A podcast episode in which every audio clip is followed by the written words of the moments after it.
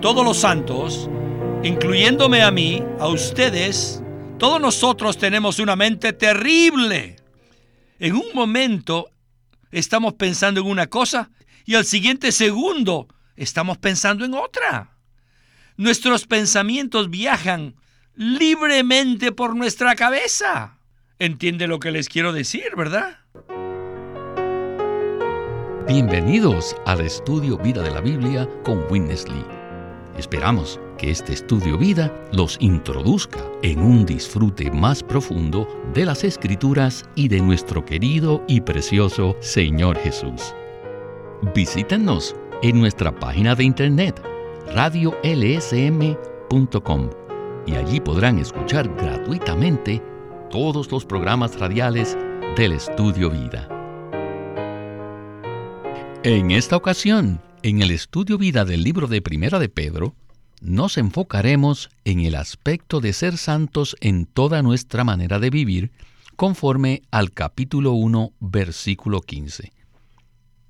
Toda experiencia cristiana genuina se basa en la verdad.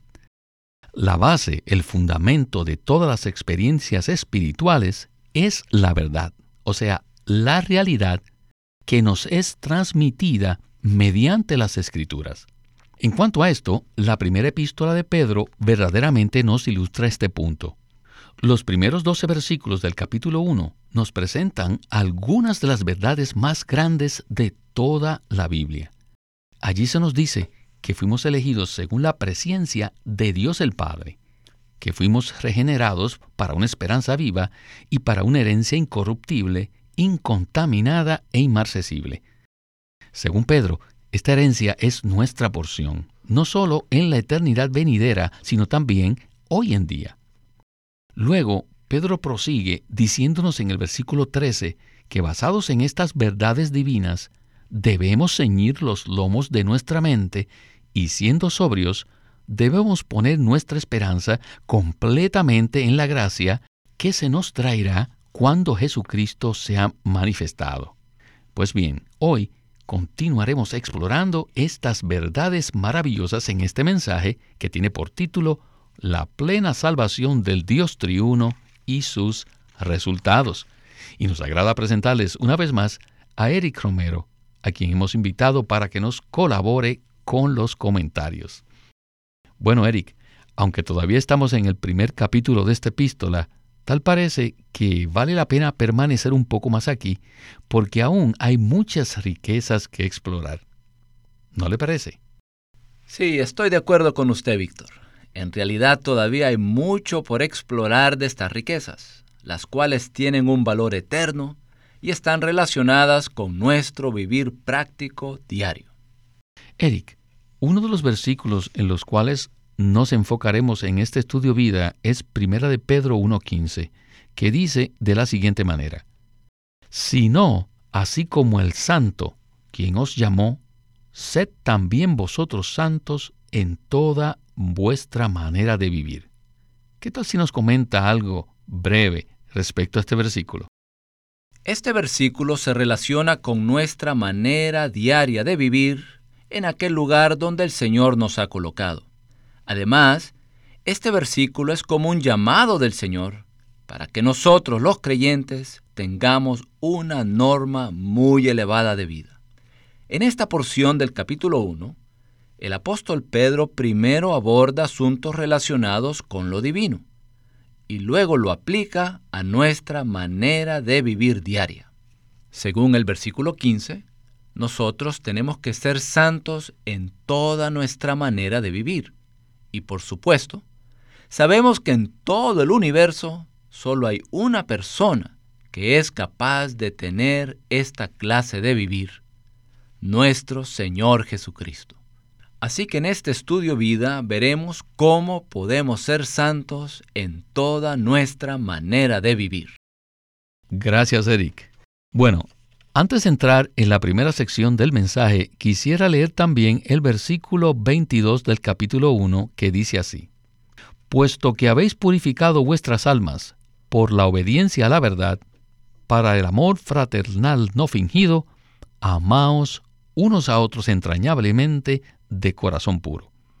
Con estos dos versículos como base del mensaje, estamos listos ya para escuchar a Winnesley y el estudio vida de Primera de Pedro. Adelante. En los primeros 12 versículos, todos los puntos son muy grandes, son vastos, acerca del punto de vista divino.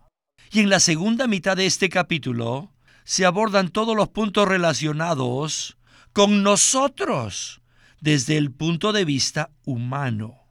Por tanto, es necesario dividir este capítulo en dos partes.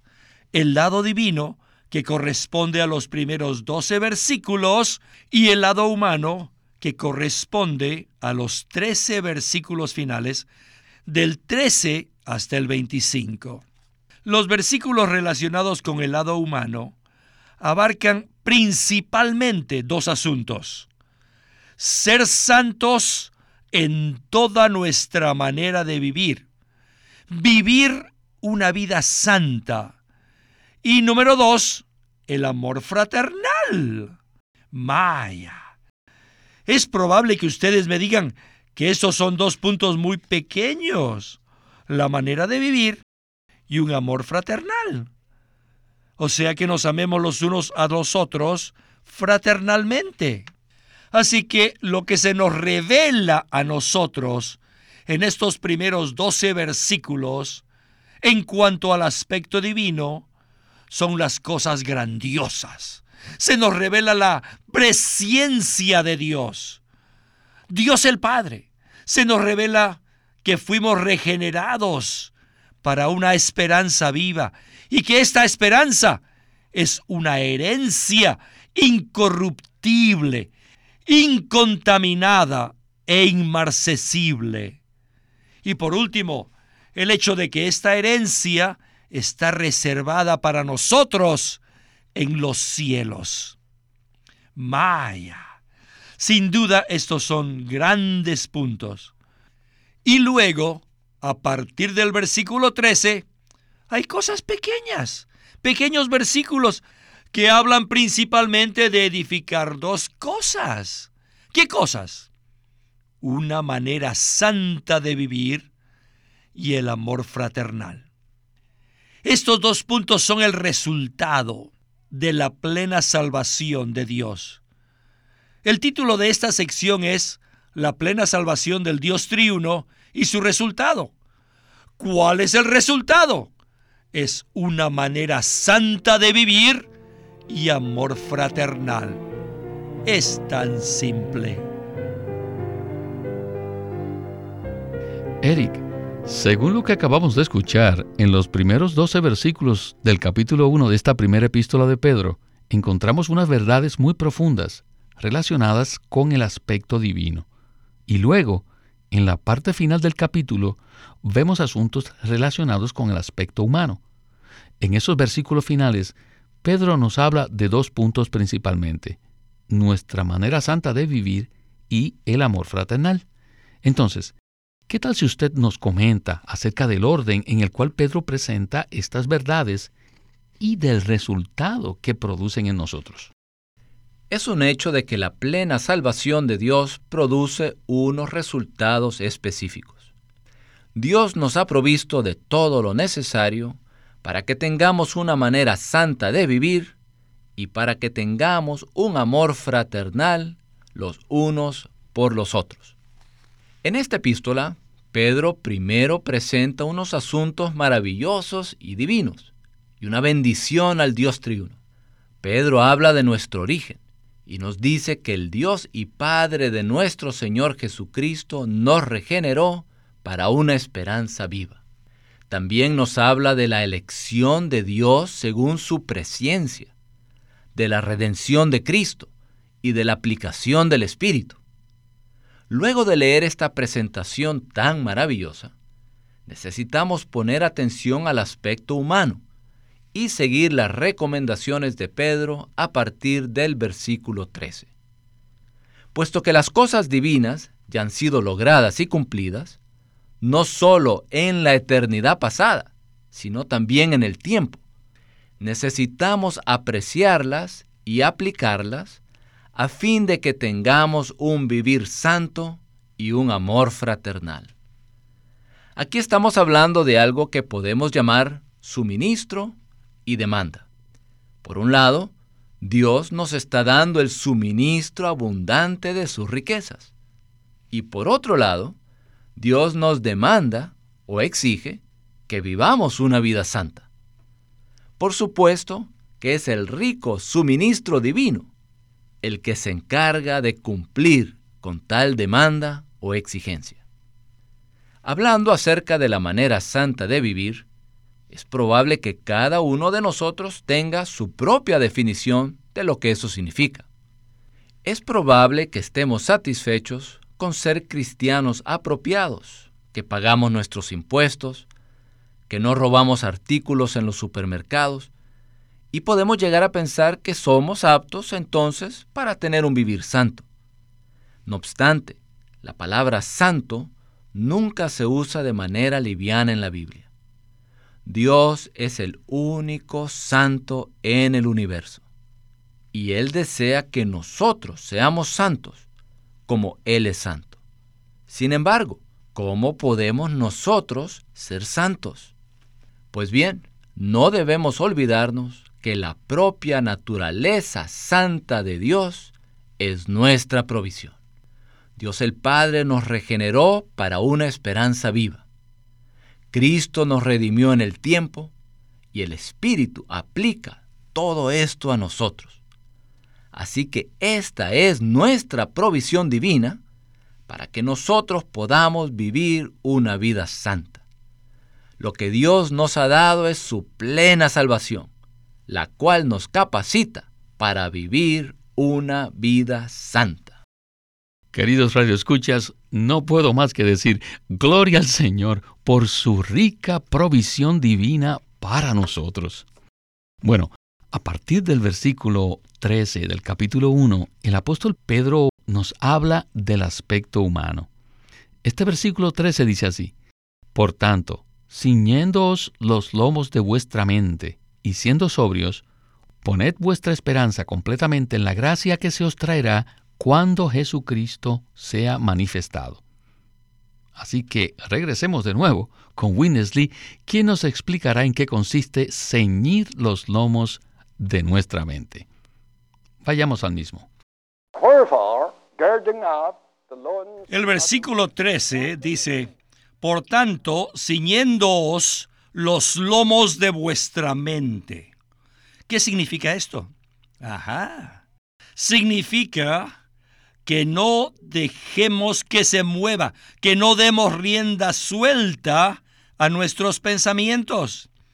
Les digo, todos los santos, incluyéndome a mí, a ustedes, todos nosotros tenemos una mente terrible. ¿Cómo es nuestra mente? Bueno, no tengo palabras para ilustrar lo que quiero decirles. Oh, ahora me acuerdo. Ajá, ahora me acuerdo que estaba en Hong Kong Ah, pero en el aeropuerto de Taipei, ¿me entiende? En un momento estamos pensando en una cosa y al siguiente segundo estamos pensando en otra. Nuestros pensamientos viajan libremente por nuestra cabeza. ¿Entiende lo que les quiero decir, verdad? Inmediatamente mi mente viaja. Aleluya, estamos en la mesa. Gloria a Dios. Oh, oh, tengo que comprarme un par de zapatos. Así que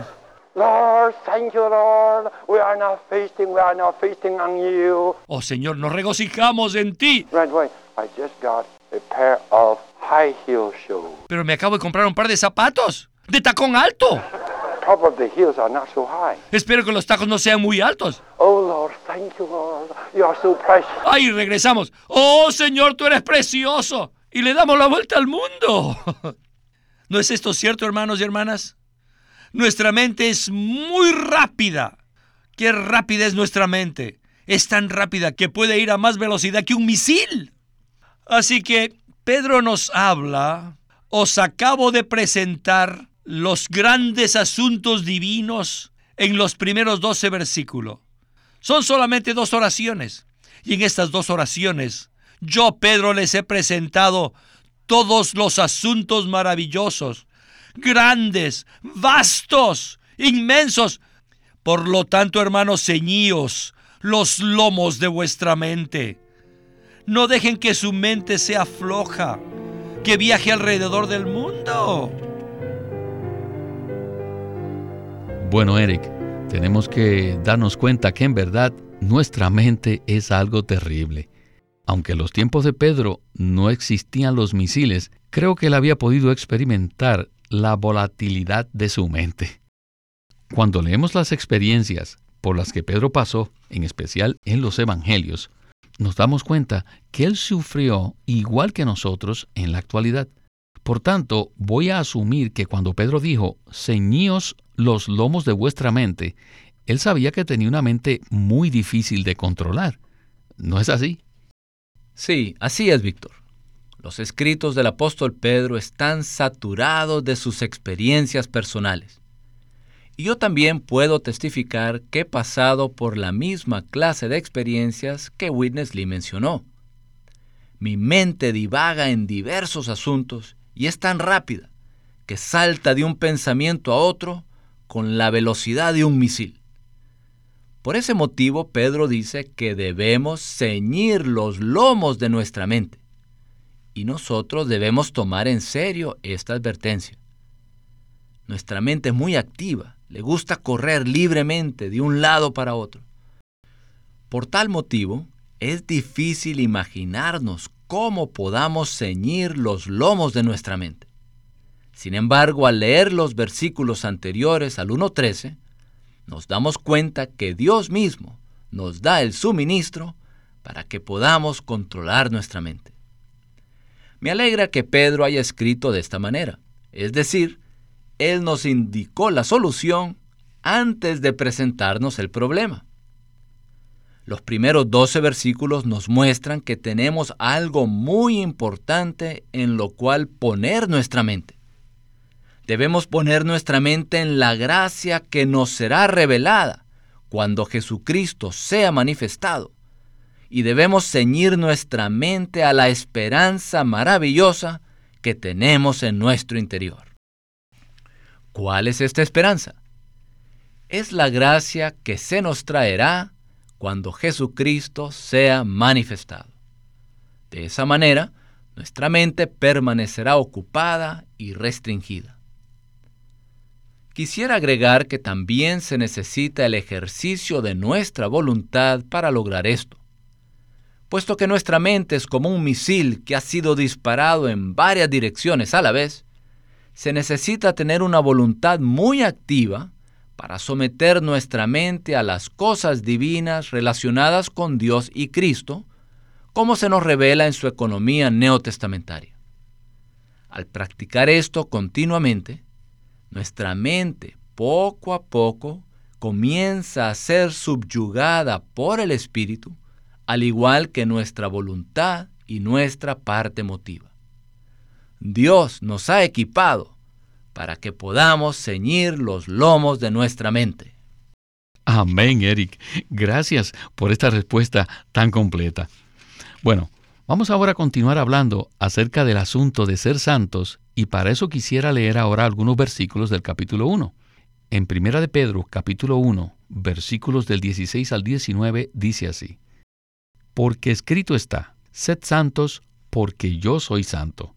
Y si invocáis por Padre a aquel que sin acepción de personas juzga según la obra de cada uno, conducíos en temor durante el tiempo de vuestra peregrinación, sabiendo que fuisteis redimidos de vuestra vana manera de vivir la cual recibisteis de vuestros padres, no con cosas corruptibles como oro o plata, sino con la sangre preciosa de Cristo, como de un cordero sin defecto y sin mancha.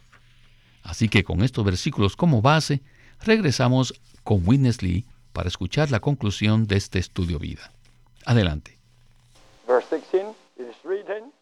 El versículo 16 dice, porque escrito está, Sed santos porque yo soy santo.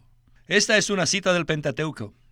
Moisés nos dice en el Pentateuco muchas veces que el pueblo de Dios debía ser santo, porque Dios es santo. Luego continúa diciendo en el versículo 17, y si invocáis por Padre a aquel que sin acepción de personas juzga, miren, aquí Pedro comienza a tocar el gobierno de Dios, el cual es un tema particular en sus epístolas. El juicio de Dios tiene como fin que Él ejerza su gobierno. Así es que ustedes que han sido llamados, ustedes que invocan a Dios, acuérdense que Él juzgará todas nuestras obras según nuestra conducta, sin hacer acepción de personas. Él juzga según la obra de cada uno. Así que si invocan al Padre, debemos conducirnos en temor durante el tiempo de nuestra peregrinación. Este es Pedro. Esto significa que debemos comportarnos apropiadamente cada segundo y cada minuto. Es decir, debemos tener un temor santo de Dios. Debemos temer a Dios. No sean sueltos. Pero ¿por qué debemos hacer esto? Porque el siguiente versículo, que es un modificador del versículo anterior, nos explica que fuimos redimidos de nuestra vana manera de vivir, la cual recibimos de nuestros padres, no con cosas corruptibles como oro o plata, sino con la sangre preciosa de Cristo. Así que nuestra manera de vivir debe ser el resultado de la redención de Cristo, que es tan preciosa, tan querida, porque sabemos que fuimos redimidos con algo tan glorioso. Por supuesto que esto es maravilloso. Me llama la atención la expresión que usa Pedro en el versículo 19, la sangre preciosa de Cristo.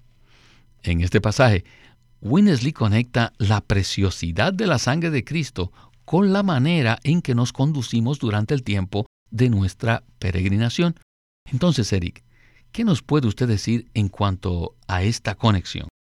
Este es un punto maravilloso y muy práctico. Recientemente vinieron una gran cantidad de pensamientos a mi mente salvaje, los cuales me sacaron de la esfera de los logros de mi redención.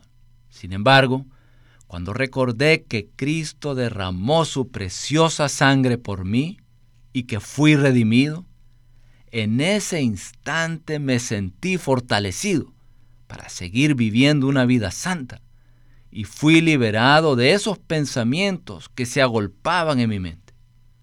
La muerte de Cristo fue cumplida en un determinado tiempo en la historia, pero ese acto tiene un valor eterno y un suministro eterno.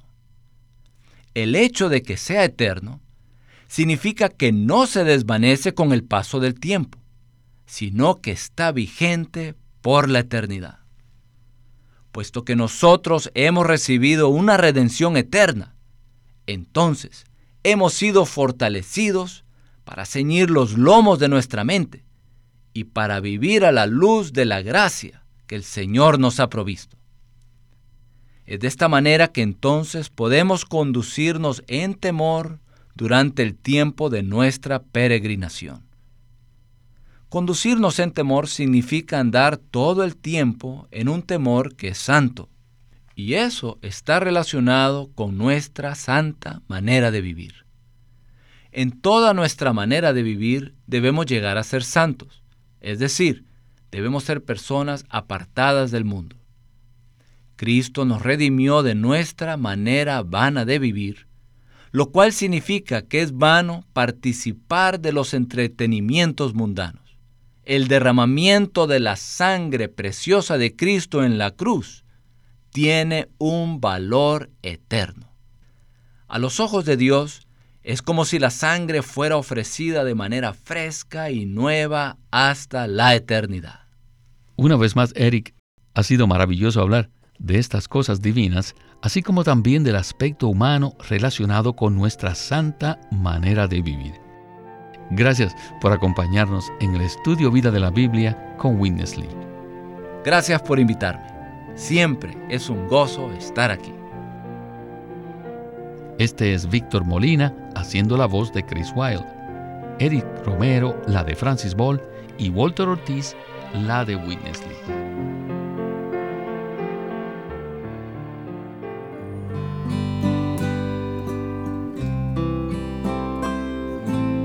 Living Stream Ministry es una casa publicadora de los libros de Watchman Nee y Witness Lee.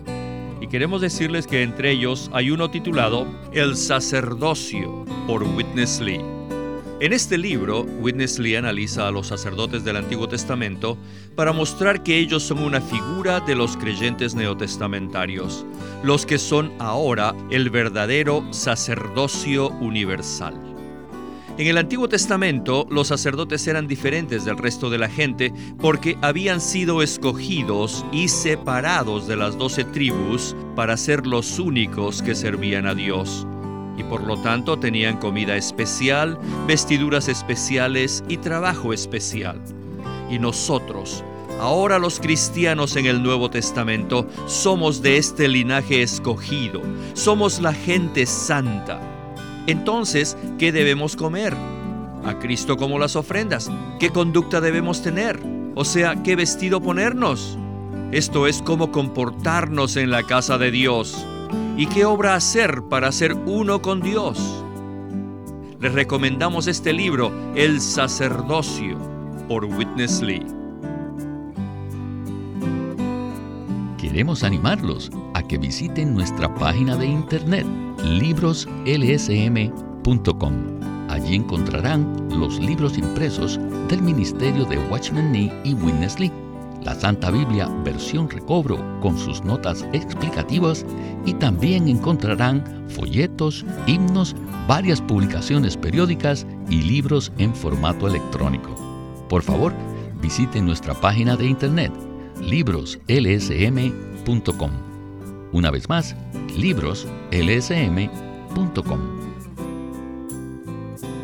O llámenos a nuestro teléfono gratuito 1-800-810-1149.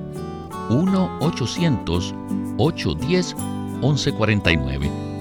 Además, si desean, pueden comunicarse con nosotros enviándonos un correo electrónico a estudiovida.lsm.org. Una vez más, estudiovida.lsm.org.